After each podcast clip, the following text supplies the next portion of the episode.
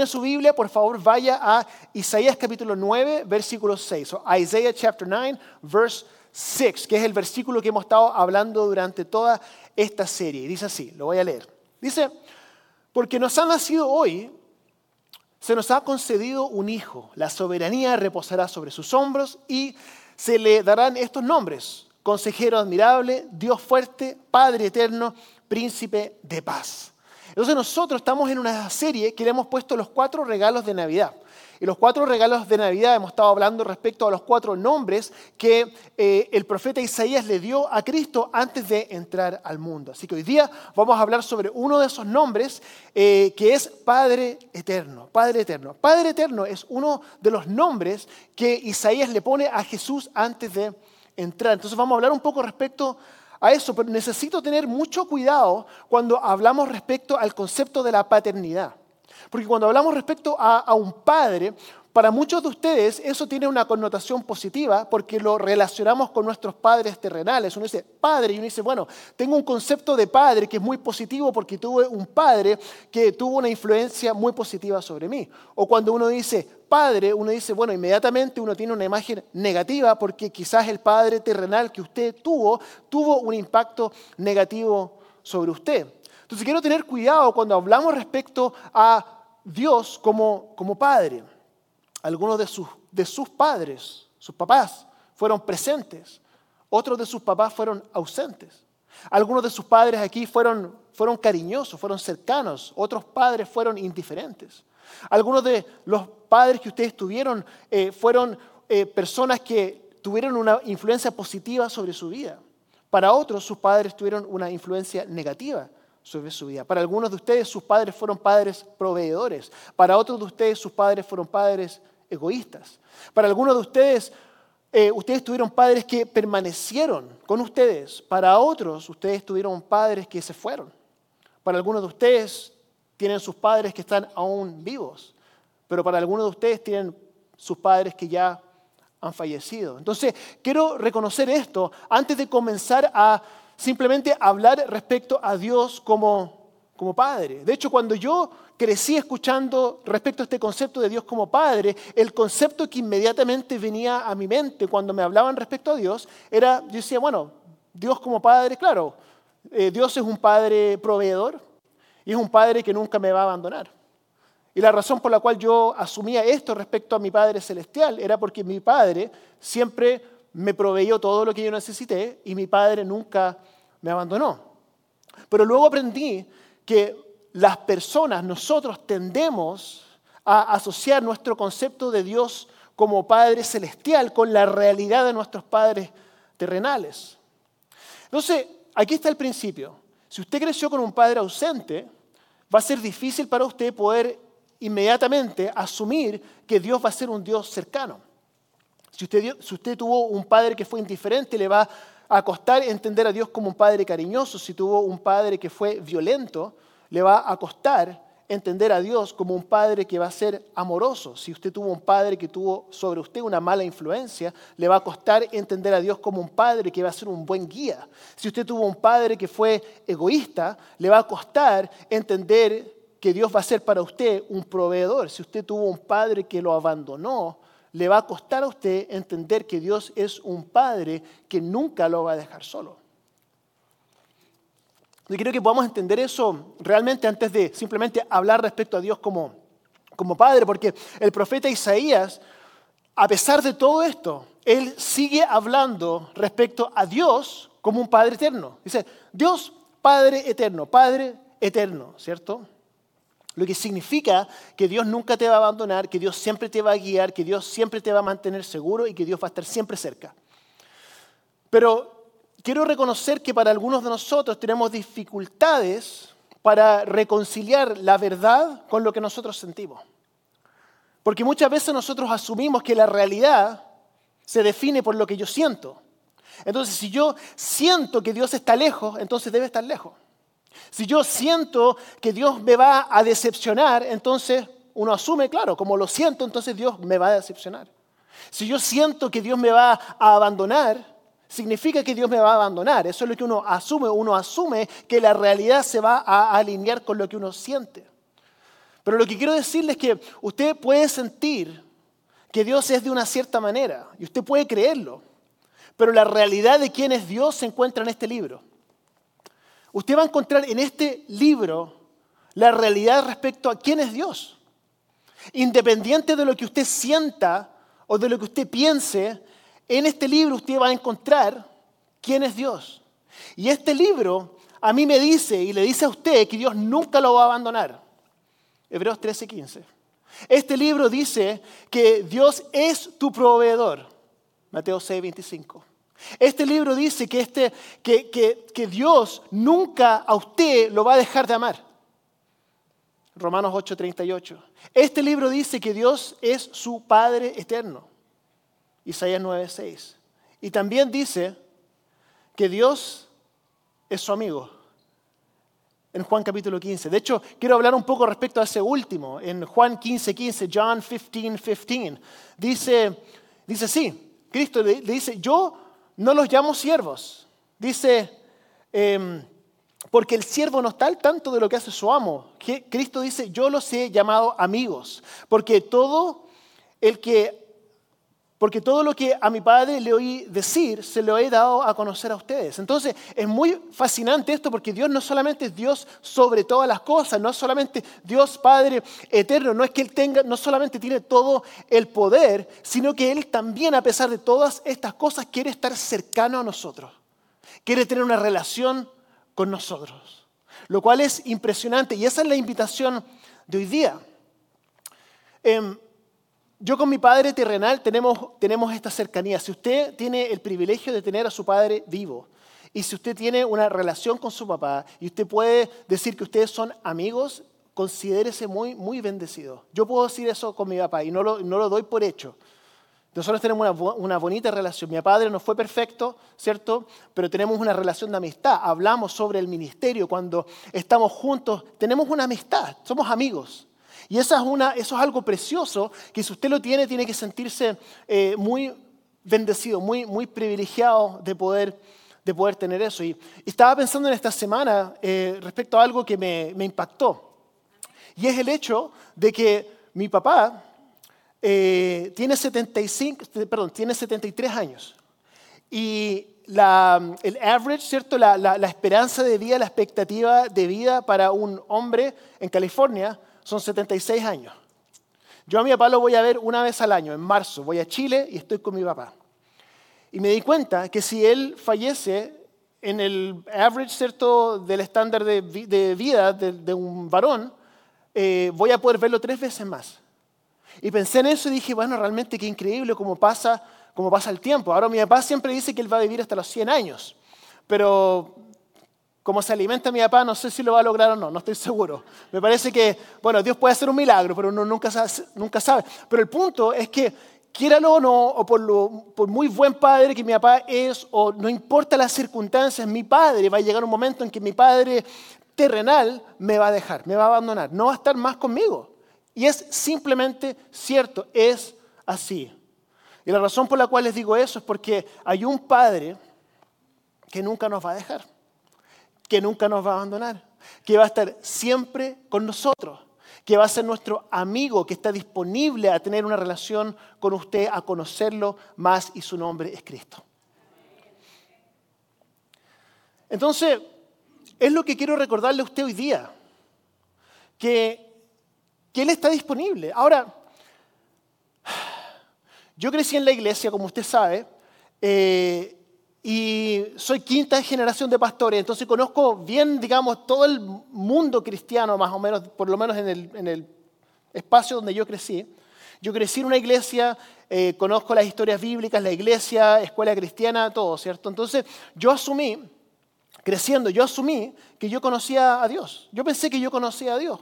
Pero no fue hasta que una situación en mi vida que fue eh, muy difícil para mí de poder procesarlo y poder vivirlo, que yo me di cuenta que lo que yo tenía con Dios no era una relación, sino que yo tenía información respecto a Dios.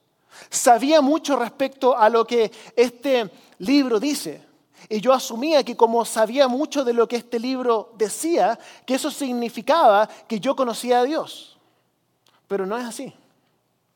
Vemos el apóstol Pablo, que él era fariseo de fariseos, conocedor de todo el Torah, se lo sabía de memoria. Y él tuvo un encuentro con Cristo, cara a cara, cierto camino a Damasco, y él se dio cuenta que toda esa información que él tenía respecto a Dios no le sirvió de nada, porque él se dio cuenta que no lo conocía a pesar de tener toda la información respecto a él. Usted puede tener toda la información respecto al presidente de la República, toda la información, su hobby, su horario, su comida favorita, todo, ¿cierto? Pero si usted llega a la Casa Blanca y dice, oiga, me gustaría ver al presidente, no, nos conocemos, ¿cierto? Y él sale, ¿cierto? No, no, o sea, esta persona nunca la he visto en mi vida. ¿Por qué? Porque uno puede tener información respecto a alguien, no significa que usted conozca a esa persona. Y eso es lo que me pasaba a mí en mi relación con Dios y lo que le puede pasar a usted también. Podemos venir a la iglesia toda nuestra vida.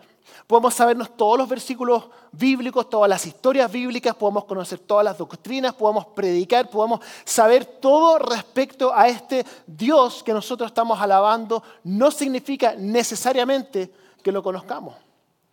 Mateo capítulo 7 habla respecto a, un momento que puede suceder en los cuales nos vamos a acercar a, a Jesús y decirle, oye, pero ¿no te acuerdas de mí? Y nos va a mirar y decir, no, realmente no, nunca, nunca te he conocido, no, nunca te he visto, no tengo una relación contigo. Entonces es importante que nosotros podamos hacer esta, esta diferencia. Ahora, no estoy cuestionando la salvación. Esto no es un tema de salvación, no estoy cuestionando si usted es salvo o no es salvo. Esa no es la pregunta y ese es un tema quizás para, para otro mensaje. Mi pregunta no es esa. Mi pregunta no es si usted recibió la salvación de Dios. Mi pregunta es si usted tiene una relación con Él. Porque es totalmente diferente. La pregunta es si usted lo conoce. Si usted conoce a Dios. Mire, este es el mito. Algunos de nosotros pensamos, ¿cierto? Yo crecí en la iglesia, así que sé, me sé esta historia, la, he escuchado antes. Que, que conocer a Dios es un evento. ¿cierto? Es un evento. Que conocer a Dios es un evento. Que llegó un momento en que yo conocí a Dios. Y muchas veces ese evento es el bautismo. Dice, ¿usted conoce a Dios? Sí. ¿Cómo, cómo sé que, que usted conoce a Dios? No, es que me bauticé en cierta fecha. No significa eso necesariamente. Uso el matrimonio como ejemplo, ¿cierto? Hay una diferencia entre una boda y un matrimonio, ¿cierto? La boda, ¿qué es lo que es? La boda es el evento en el cual uno invita a sus amigos, ¿cierto? Y se casa y se compromete con la persona. Esa, la boda es un evento. Pero el matrimonio es otra cosa. El matrimonio se basa en una relación que se va construyendo en el tiempo. Muchas veces podemos pensar lo mismo con nuestra relación con Cristo. Decimos, ¿usted conoce a Cristo? Sí, conozco a Cristo porque, porque me bauticé. Pero realmente el bautismo es lo mismo. El bautismo es un momento en que uno se compromete con Dios pero conocer a Cristo es una relación que se va desarrollando en el tiempo. Entonces mi pregunta para usted es que usted, y me pregunta para mí también, es que podamos realmente pensar si realmente conocemos a Cristo o simplemente tenemos información respecto a Él. Yo puedo decir, sí, yo conozco a Jesús porque el 29 de marzo del 1984 fui bautizado. Usted me puede decir, ¿usted conoce a su esposa? Sí, conozco a mi esposa porque el 26 de octubre del 2002 nos casamos. Ella tomó su camino, después yo tomé mi camino, pero, ¿cierto? Pero claro que nos conocemos, eso es imposible, es una relación que se desarrolla a través del tiempo, lo mismo es cierto con Cristo. Entonces la invitación de hoy día es que su Padre eterno, que usted sepa que, el Padre, que Dios, el Padre Eterno, está constantemente disponible para usted, para que usted tenga una relación con Él, para que usted haga de Cristo su amigo, su guía. Me encanta la imagen que, Jesús usa cuando habla respecto a nuestra conexión con Él. En Juan capítulo 15 habla sobre esta conexión como una vid, ¿cierto? Como un, ¿cómo se dice? Un parrón, las uvas, ¿cierto? ¿Cómo se llama? parra, ¿cierto? Las uvas, que está todo, ¿cierto? Está todo conectado. Él dice, ustedes permanecen en mí, yo permanezco en ustedes, somos todos parte, parte de lo mismo. Cristo nos dice, yo ya no los llamo siervos, sino que los llamo amigos. Esta es la voluntad de Dios y esta es la invitación de Dios para usted. Y usted puede preguntarse, bueno, ok, entiendo, Dios quiere estar cerca mío, yo quiero estar cerca de Dios. La pregunta es, ¿cómo? ¿Cómo lo hago? ¿Cómo paso de que realmente el bautismo simplemente fue un evento a realmente entrar en una relación con Dios? ¿Cómo lo hago? Porque no es una fórmula. ¿Cómo lo hago? ¿Cómo logro esta cercanía? ¿Cómo logro ser su amigo? ¿Cómo logro esta intimidad con mi Padre Celestial? Y esta respuesta a usted quizás le va a parecer una sorpresa. Pero la verdad es que hay un sí condicional. En otras palabras, hay, una, hay un sí que depende de que usted haga una cierta cosa para que esa relación funcione. Podemos ser sus amigos y podemos conocerlos si es que hacemos esta cosa que estoy a punto, a punto de decirle. Y esta no es una cuestión de salvación, quiero insistir en eso. Es una cuestión de intimidad, de poder conocer a su Padre celestial. De hecho, la cosa que usted necesita hacer, que, le voy, le voy a explicar, para recuperar la amistad que quizás usted en el pasado tuvo, es la misma cosa que usted dejó de hacer que ahora ha resultado en que usted se sienta lejos de Dios. Juan 15, 14 dice, ustedes, Cristo le está diciendo, escuche esto, es interesante. Dice, ustedes son mis amigos si hacen lo que les mando. ¿Usted quiere estar cerca mío? Haga lo que yo le digo. Eh, interesante la amistad. Imagínense, quiero ser, em, quiero ser su amigo, ¿cierto? Ok. Eh, Becky, ¿quieres ser, ¿quieres ser mi amiga? Y me dice, sí, ok, entonces tiene que hacer todo lo que yo le mande. ¿Qué tipo de amistad sería esa? ¿Cierto? Que extraña la amistad.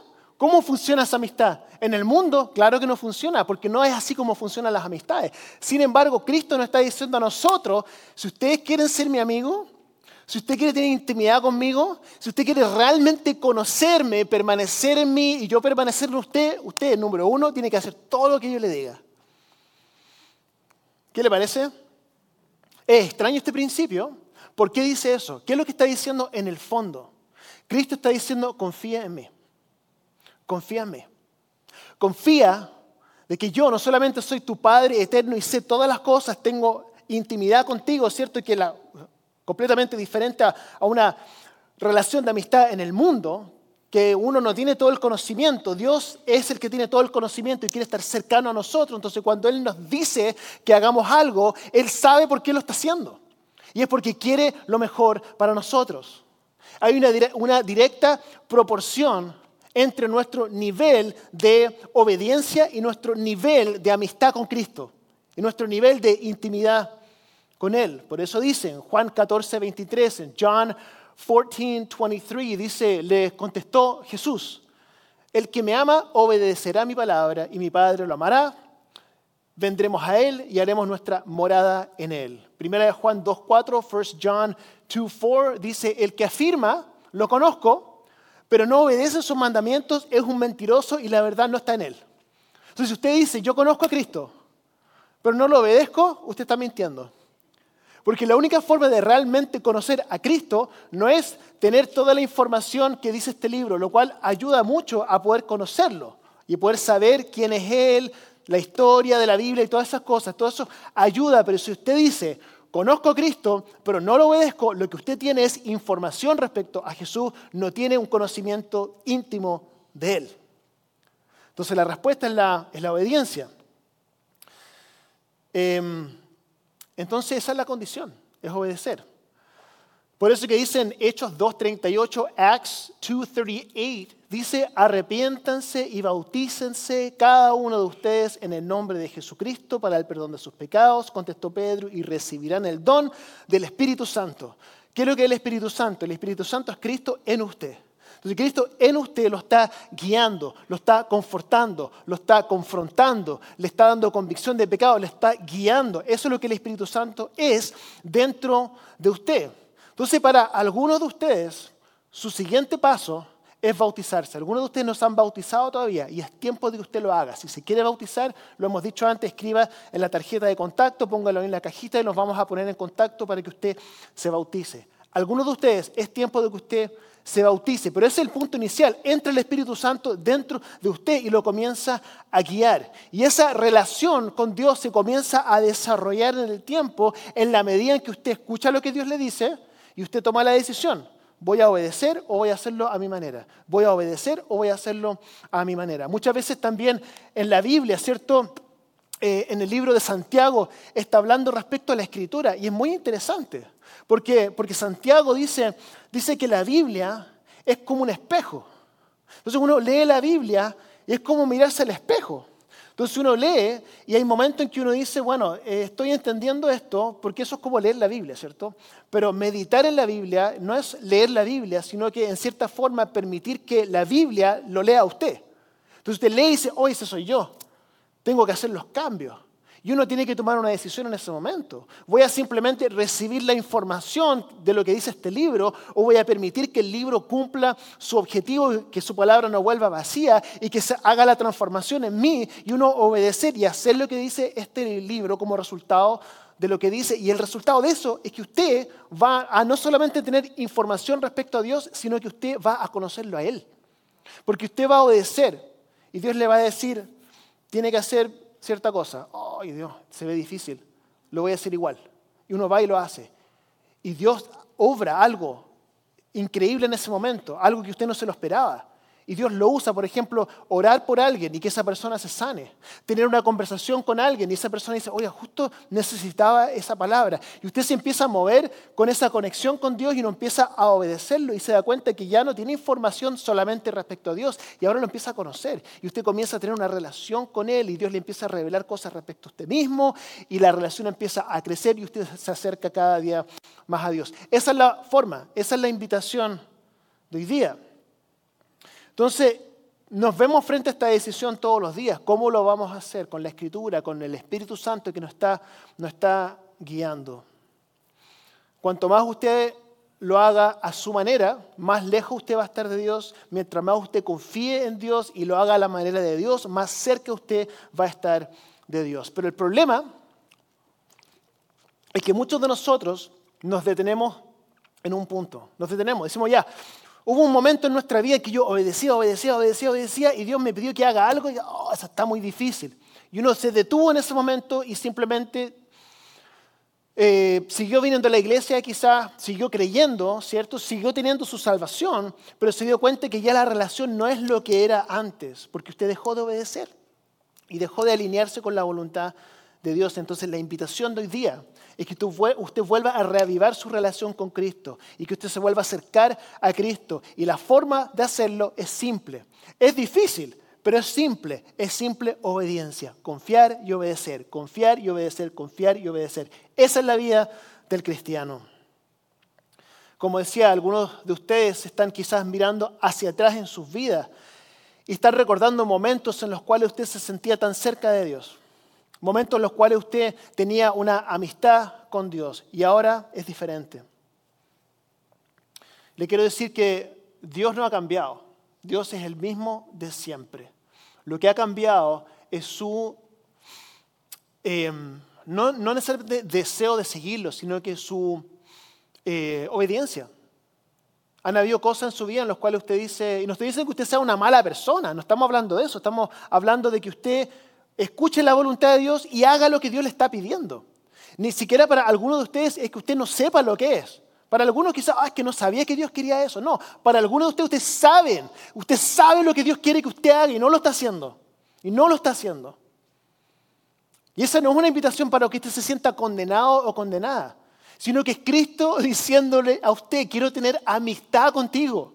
No podemos tener amistad si tú simplemente estás haciendo tu propia voluntad, yo tengo una voluntad perfecta que es para ti. Y si tú caminas tu propio camino, es imposible que estemos cerca, no funciona de esa forma. No funciona de esa forma. Y algunos de ustedes quizás se van a conformar con simplemente su salvación, sostenerse su salvación, todo lo que usted pueda, hasta que finalmente usted deje este mundo. Esa no es la vida a la cual Cristo nos ha llamado a que nosotros podamos vivir. Entonces, para algunos de ustedes, yo creo que Cristo está como diciéndoles, oiga, lo extraño, lo extraño ese tiempo que no estamos juntos, esa cercanía, ¿dónde estamos? ¿Dónde estamos en nuestra, en nuestra relación?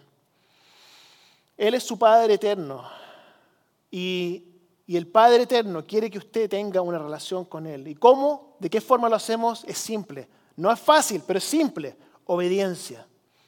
Ahora usted puede pensar, pero pastor, eso suena como una tarea tan desmotivante. Porque, porque entendemos en nuestra relación con Dios de una manera a veces tan extraña. Yo crecí en la iglesia, entonces yo entendía, pensaba yo que la relación con Cristo era simplemente dejar de hacer todas las cosas que a mí me gustan. Y mientras peor yo lo pasaba, Cristo va a estar más feliz conmigo. Mientras tú tengas una vida miserable de sufrimiento, entonces Cristo te va a mirar con una sonrisa. Yo pensaba eso. De hecho, tenía una imagen de la vida después de la muerte muy extraña, pero muy, muy extraña. Era como un trueque. Entonces, si lo pasaba bien aquí, lo iba a pasar mal en la eternidad, ¿cierto? Pero si lo pasaba mal aquí, entonces lo iba a pasar bien en la eternidad. Era una cosa o la otra. Pero no algunos me están mirando, pero si así es, pues pastor, pues no. No, no es así. No es así. Su vida aquí en la tierra no está hecha para que simplemente sea sufrimiento. Eh, Cristo mismo lo dice en Juan 10, 10, John 10, 10, este versículo me encanta, dice, el ladrón, el enemigo, el ladrón viene solo para robar, matar y destruir. Y Cristo dice, yo he venido, ¿para qué? ¿Para qué vino Cristo? Yo he venido para que usted tenga vida. Y no solamente vida así, respirando aire, consumiendo ciertos, eh, digamos, resources del, mundo, sino que para, que para que usted tenga una vida en abundancia. Yo pensé que eso significaba al otro lado de la eternidad. No, está hablando sobre ahora. Esto lo encuentro fascinante. Si usted logra entender esto, y si yo logro entender esto, va a cambiar nuestra vida completamente. Que la mejor vida que usted pudiese imaginarse o soñar está disponible para usted en los caminos de Cristo. Porque Cristo usted lo conoce, Cristo usted lo formó, Él sabe sus dones, sabe sus talentos, sabe las cosas que le gusta, sabe las cosas que no le gusta, y lo que, lo que Cristo va a hacer en usted como resultado de la obediencia, que al principio va a ser difícil, porque usted piensa que usted es más inteligente que Dios, entonces usted piensa que no es por ahí, porque yo veo lo que hay, pero Dios tiene otro punto de vista, entonces Él dice, obedéceme igual, y usted se da cuenta lo que Dios tenía para usted, y lo logra conocer, y esa confianza empieza a crecer, y usted se da cuenta que usted entra en un gozo. Usted entra en un gozo que el mundo se le ofrece, pero que el mundo no lo puede entregar. Y esa es la vida cristiana. No es una vida miserable. Es una vida en la cual usted está 100% viviendo en su mayor potencial. Porque eso es lo que Dios quiere. Eso es lo que Dios quiere para todos nosotros. Entonces, Juan 10:10 10 dice lo que decía, nuestra vida en abundancia.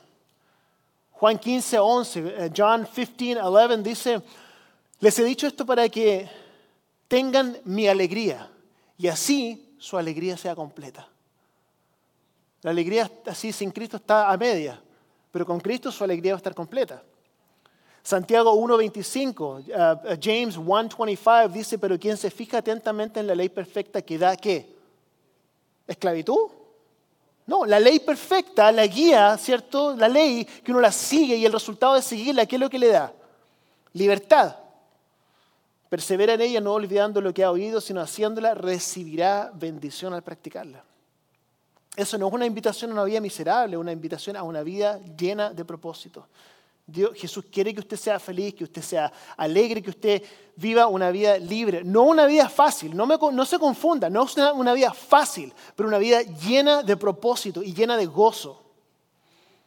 Es una invitación a una vida de obediencia que a usted le va a dar una vida plena de conexión, de amistad, de propósito, de esperanza. Y eso es lo que todos nosotros queremos. Es lo que todos nosotros buscamos. Es nuestro deseo más profundo. Cristo lo puede satisfacer.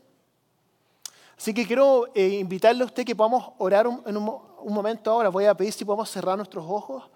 Este es un momento para usted que usted pueda pensar en lo que hemos hablado. Y voy a decir algunas cosas y luego vamos a, vamos a orar.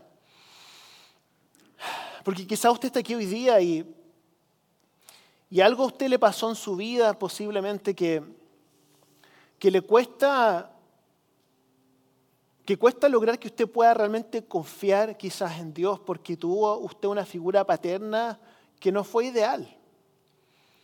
Y para algunos de ustedes Dios hoy día quiere restaurar eso.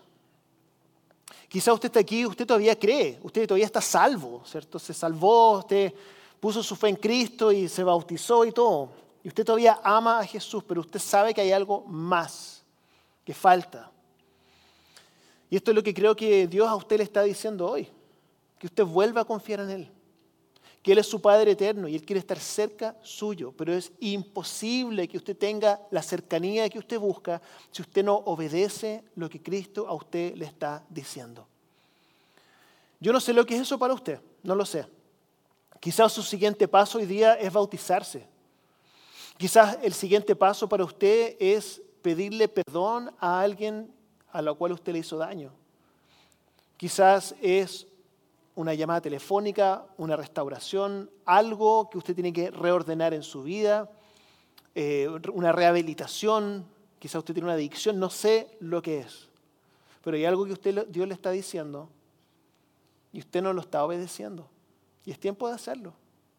No para sentirse condenado, sino para que usted tenga una relación con Cristo y usted pueda tener una vida llena de propósito y con una guía, porque si no estamos perdidos, no sabemos qué hacer, no sabemos para dónde ir. Entonces, si usted necesita dar un paso hoy día, y quizás es difícil, un paso difícil, y no me tiene que decir lo que es, solamente levante su mano y yo voy a orar por usted. Si la levanta y la baja, yo para saber quiénes son, para orar. Amén. Dios le bendiga. Dios le bendiga. Amén. Amén. Amén. Amén. Amén. Dios le bendiga. Amén. Amén. Amén. Vamos a orar entonces. Señor Jesús, nosotros queremos, queremos tu amistad, Señor. Queremos estar junto a usted.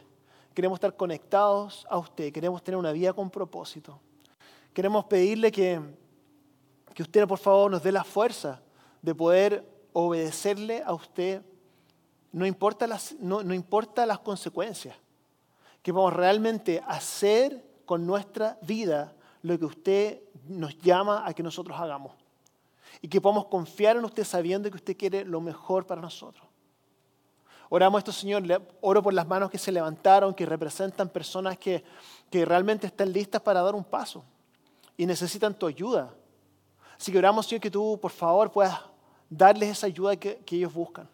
Y oramos que nosotros podamos ser una iglesia, que no solamente acumulamos información respecto a ti, pero que realmente podamos conocerte, tener intimidad contigo, tener amistad contigo. Nuestros padres eh, eh, terrenales nos van a dejar, pero usted nunca nos va a dejar, Señor. Y damos gracias por eso.